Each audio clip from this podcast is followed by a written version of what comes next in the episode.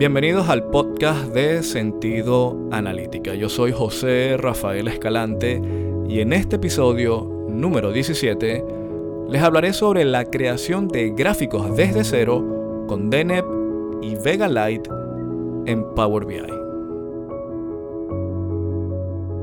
Como de costumbre, los invito a visitar la página web de sentidoanalítica.com. Allí, en la sección del blog, podrán encontrar artículos de interés relacionados a la creación de modelos analíticos y recuerden suscribirse. Así reciben todos los domingos el nuevo contenido. Comenzamos el podcast conociendo un objeto visual personalizado creado por Daniel Marsh Patrick, Microsoft MVP desarrollador de objetos visuales personalizados, también es muy conocido por ser el mismo autor de otro llamado HTML Content, objeto visual personalizado, pero que en este año 2021 se ha encontrado desarrollando uno nuevo llamado DENEP, hace referencia a visualización declarativa en Power BI. Es un tema interesantísimo porque abre las compuertas a una serie de escenarios en los cuales antes nos veíamos restringidos. Así que bueno, vamos a comenzar como de costumbre con una serie de puntos. En este caso, el número uno, ¿por qué llegamos acá? Y lo estoy simplificando sobre los límites de los objetos visuales nativos. Fíjense, en Power BI Desktop, cuando uno comienza a trabajar en el programa, hay en la parte derecha el panel de visualizaciones, en donde están cada uno de los objetos visuales con los cuales uno comienza a trabajar. Llámese gráfico de barras, dispersión, series de tiempo, círculos, donas, etc. Ocurre que en circunstancias el comportamiento o como yo le llamo el estado del arte del programa puede de que no cubra todas las necesidades que esos objetos visuales tienen necesitamos alguna cosa muy puntual, un comportamiento distintivo que nativamente el programa no nos los ofrece y en muchos casos no lo va a ofrecer nunca. Hay que entender también eso. Entonces uno dice, bueno, ¿cómo entonces yo hago que esto se comporte como yo quiera? Opción número uno es utilizar el App Source o conocido anteriormente como el Marketplace en Power BI, que uno descarga desde Internet un objeto visual que ha sido creado por un tercero, no, no, está nativo, es decir, no está nativo en el programa. Ahí puedes descargar, la mayoría son gratuitos, algunos en formas de pago y muchos de ellos sirven en distintos escenarios, pero aún con todo y eso hay escenarios en los que no. Se necesita algo tan puntual, tan al dente, tan creado a la mano, es como un vestido, un traje a la medida, que no nos sirven. Entonces, allí es en donde entran los lenguajes declarativos. Un lenguaje declarativo, en pocas palabras, es que usted va a crear un gráfico desde cero, creando lo que va en las cisas, lo que va en las ordenadas o X y Y, cómo se va a comportar, qué color va a tener, qué forma, qué tamaño, qué saturación. Todo lo haces desde cero. Eso se hace a través de un lenguaje declarativo y anteriormente, de, al menos de DNEP, uno se iba o decantaba por ggplot2, DR, que es un lenguaje Python utiliza, por ejemplo, uno de los más famosos viene siendo Seaborn, una librería, pero ellos tenían ciertas limitantes, eran, son estáticos, eran no, son estáticos, no tienen una serie de características como filtro cruzado, menús contextuales, y uno pues era un poco renuente ¿no? de utilizarlos en algunos escenarios. Resulta que con DNEP ya se empiezan a superar muchas de esas limitantes y DNEP lo que lo que pone nuevo, es decir, lo que hace como objeto visual personalizado es que incluye internamente el procesamiento de dos lenguajes también declarativos como el que utiliza ggplot2 o por ejemplo Seaborn en Python que se conocen como Vega y Vega Lite. Aquí yo voy a hablar de Vega Lite porque ambos nos permiten lograr el mismo resultado, pero Vega Lite al ser un lenguaje de mayor nivel o está superior a Vega es menos verboso las cosas que en pocas palabras se hacen en Vega muy extensas o muy verbosas, Vega Lite las crea por defecto, es decir, hay cierta sencillez en el lenguaje. Y estos dos lenguajes están basados en la gramática de gráficos de Leland Wilkinson, que Wilkinson es la piedra angular, eh, es el fundamento del cual nace ggplot2nr. Es decir, estamos hablando de lenguajes con el mejor nivel técnico a nivel mundial sobre visualización de datos y sus propios autores de Vega y Vega Lite investiguen sobre quiénes son, les dejo los enlaces y son profesionales que están en distintas industrias a través de lo que quiere decir la interpretación visual. Así que Daniel Marsh Patrick crea Deneb, este objeto visual personalizado, y qué ventajas tiene. Les voy a nombrar algunas de ellas, les voy a dejar también un enlace a este artículo. Pero primero tiene la capacidad de crear tooltips, es decir, muestra los tooltips. Para nosotros es muy importante en Power BI Desktop o en el servicio de Power BI colocar el cursor y poder ver la renderización de ese tooltip. Vega Lite o Deneb con Vega Lite o Vega lo permite presentar. Algo que con R o con Python no se puede. Segundo, se mantiene la interactividad y la respuesta del cross-filtering o filtro cruzado entre objetos visuales. Cuando tú le das clic a un, a un objeto visual, a una barra, los demás se mueven. Eso no se logra tampoco con R o Python, con las librerías normales, porque ellos son, vamos a decir, estáticos. Renderización en URLs públicas. Eso era otra limitante. Hay unos objetos visuales que uno crea o creaba o sigue creando en R o Python, pero cuando tú los subes al servicio de Power BI no se renderizan. Se puede renderizar si tú tienes un licenciamiento pro de ahí en adelante, pero si creas una URL pública no van a renderizar.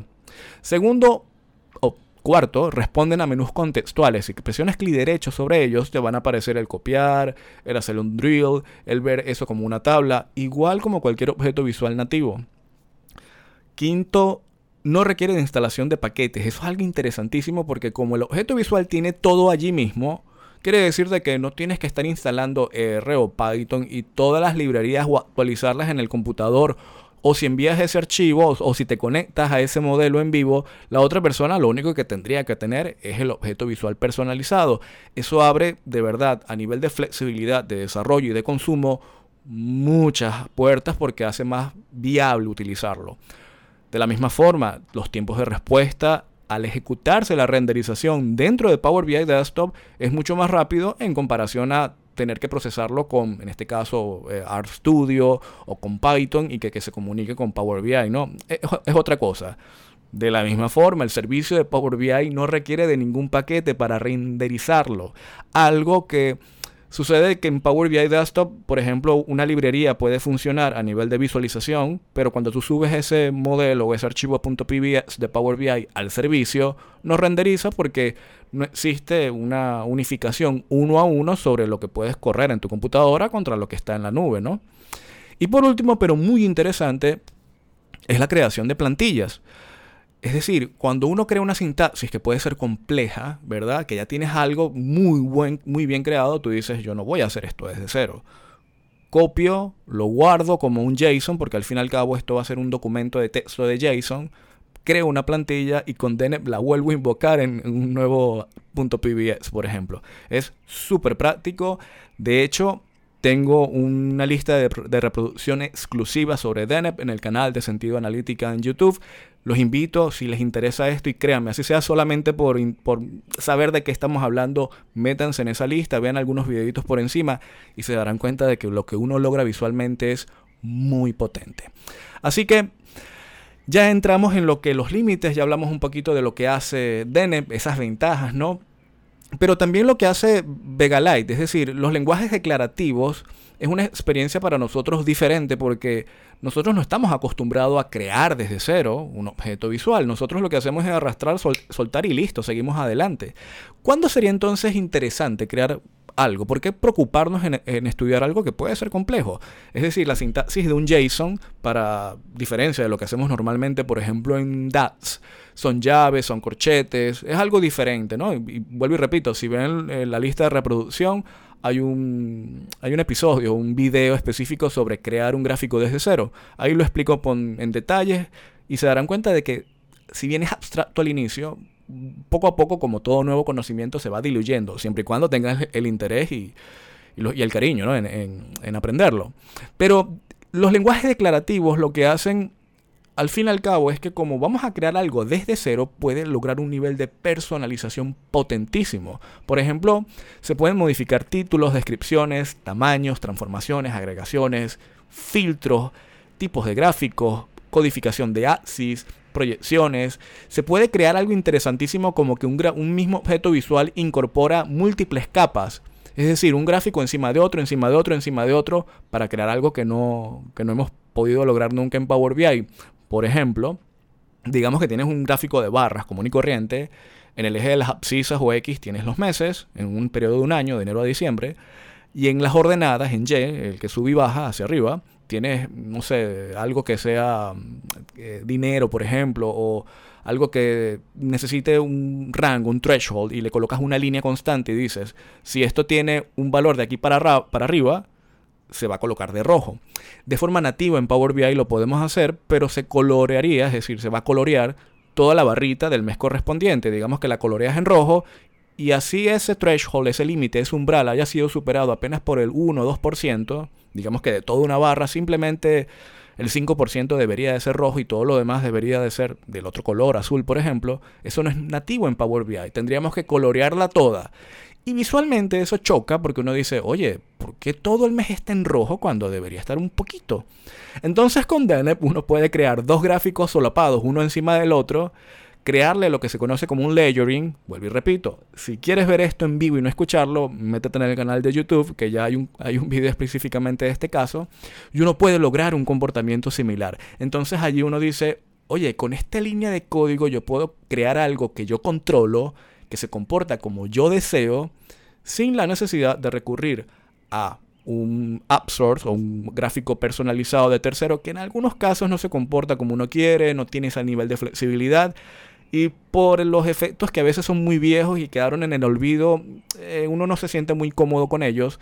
En cambio, con esto es algo nuevo, que si bien es cierto, está en desarrollo, todavía no está en el App Source. Ya Daniel Marsh Patrick habla sobre que posiblemente ya para este último cuatrimestre del año esté disponible. Lo hace muy interesante. Así que para ir finalizando este episodio número 17, los invito a que visiten la lista de reproducción sobre DENEP en el canal de Sentido Analítica y les voy a dejar un artículo que escribí recientemente sobre esto, algo un poquito más detallado de lo que les he ido comentando. Y nada, seguimos estudiando. Con esto llegamos al final del episodio número 17, creación de gráficos desde cero con DENEP y Vega Lite en Power BI.